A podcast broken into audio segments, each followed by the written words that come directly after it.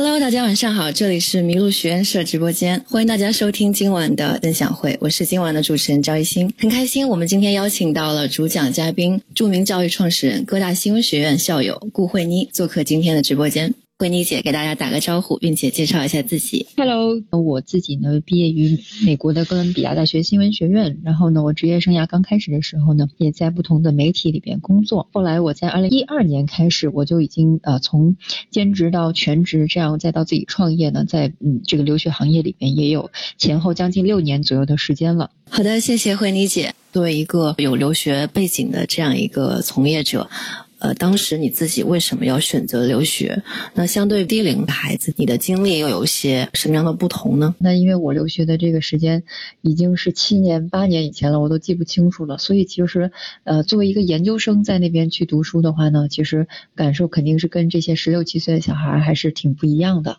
那我们自己留学的时候跟小孩儿比，那毕竟我们读书的时候呢，已经是这个大学四年本科都已经毕业了，当时应该是个二十二岁的时候，我记得当时走在纽约街头是一种，嗯，非常这个这个大的一种兴奋感吧。非常大的一种兴奋感，但是我觉得可能跟他们相同的地方呢，就是你很快就会感觉到一种嗯失落的感受啊，一种特别大的一种孤独。然后你确实在异国他乡的时候，比如说对于祖国啊，对于家庭啊的那种感受是完全不一样的。嗯，因为因为你在那个地方的时候，你你突然间一下就是就像一个人飘到了一座孤岛上，嗯，一个人飘到一座孤岛上，而且你会第一次发现其实。国内跟世界各地还是非常非常不一样的，嗯，比如说大家都抽大麻，然后你可能连大麻的这个英文都搞不清楚是什么意思。那像这样子的事情呢，其实，呃，像这样子的事情呢，其实小留学生啊，刚刚我记得也讲了，比如说，哎呀，美国人都喜欢冰球，但是呢，我根本就不会这个运动，那我怎么去跟美国人搭上话呢？那么当时我们读研究生的时候，肯定也有很多很多类似像冰球这样子的一些，嗯，看上去，嗯，比较大的一些文化隔阂。那么作为研究生留学的话，跟小留学生还不一样的一点就是。其实每一个读研究生的人心里是有这个经济压力和经济负担的，毕竟因为你已经是个成年人了，你没办法再天经地义的靠着家庭吃家庭的老本儿，你心里总在想怎么样的尽快的找一个好的工作，怎么样能够尽快的自己经历经济独立等等之类的。所以呢，总总从经济条件角度来讲，从生活的角度来讲，从心智成熟的角度来讲，应该都跟低龄的未成年孩子是不一样了的。从自己留学到后期创业，并且选择了留学教育这个行业，我想问慧妮姐的是：当你回顾自己的留学经历的时候，它意味着，它对你意味着什么，或者是它对你的改变有哪些？呃，留学对于我个人而言，显然是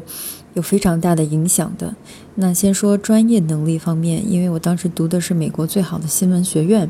那么。从最从专业从新闻专业角度来讲，呃，我觉得他给了我一套非常啊便于操作的体系化的一种科学的方法，呃，这个其实是一个受用终生的一种能力训练。那么从软实力上来讲呢，我觉得其实留学的经历是拓展了你的想象边界，嗯，非常丰富自己的见识。那么这种见识呢，是一种全球化视野的见识，啊。哪怕我们以往生活已经是在中国的大城市了，但是事实上呢，呃，我当时的感觉，刚去美国的时候，还是会发现有很多很多的这个人物，以及这个人物的一些选择，它其实是非常非常生动和丰富的。那么跟我们当时在国内念大学的时候，相对来讲比较单调的几条个人出路，比如说，呃，去国企工作，考公务员儿。啊，或者是考研，你会觉得啊，从一个个人发展的角度来讲，有了更多的可能性。呃，当然了，还有就是结交了一帮来自全世界各地的一些朋友。那么这些朋友呢，他其实也是啊，不断的在影响你对于这个世界的一些感受和了解的。嗯，还有我的留学目的地其实是美国。众所众所周知呢，美国是一个。很像是在青壮年时期的这么一个国家，它非常强调 passion 激情啊，强调梦想啊，然后它有很多英雄主义的东西。那嗯，这种东西呢，其实其实确实给人以一种力量和希望，特别是对啊，我当时二十出点头的时候，啊，我觉得是很对脾胃的。那么当然就是在那边的留学，我因为是啊做记者，所以啊也接触到了美国社会生活的方方面面，它的不同的阶层的人群，啊，它的嗯这个社会里边的不同的工工作、不同的人物，呃，这些东西其实都是。非常非常长见识的一种，呃，经历吧。对待自己的孩子的这个教育问题上，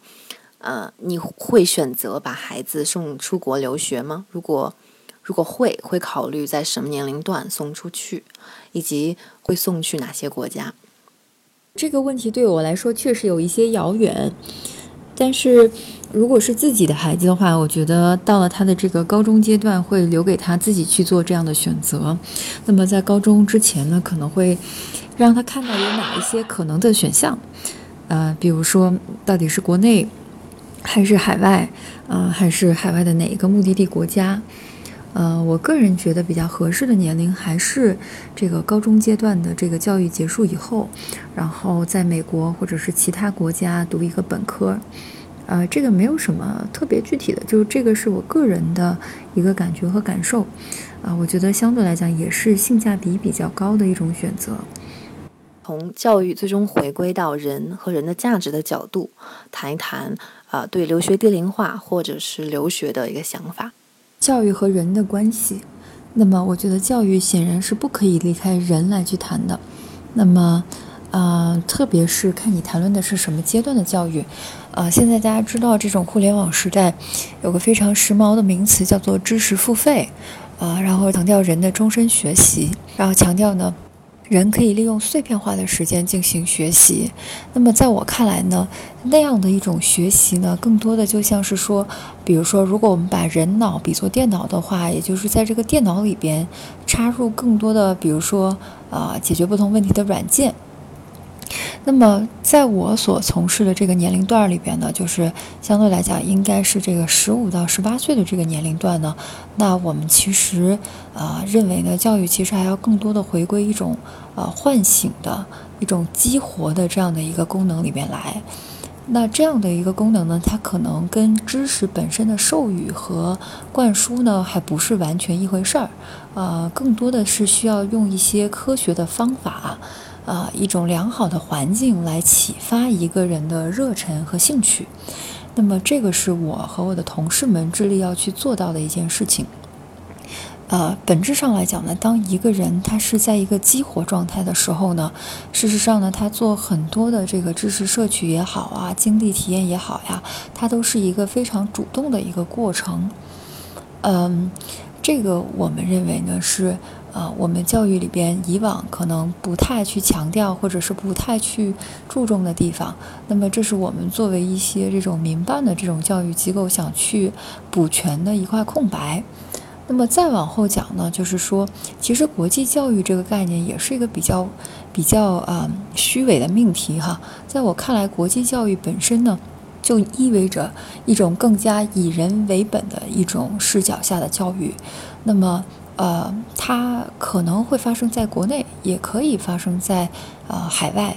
那么这个其实是一个呃相对来讲，当然我们现在去选购这种国际教育资源的时候，啊更容易在海外采购和消费到这样的一种啊这样的一种教育资源。这个跟不同文化土壤下的一种一种呃这种基因是有关系的。但是这并不代表说我们看到啊这个国内是没有这样子的啊一些教育资源的。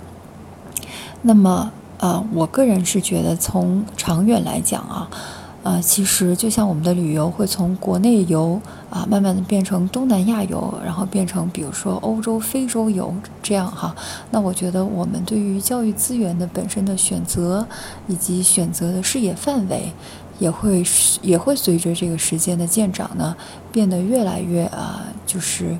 啊，变得越来越广阔啊。然后像现在这种比较少的人才可以选择的海外，比如说低龄留学啊，啊，或者是这个这个海外的本科啊，我相信日后呢会越来越能够进入寻常百姓家。好的，谢谢慧妮姐的分享。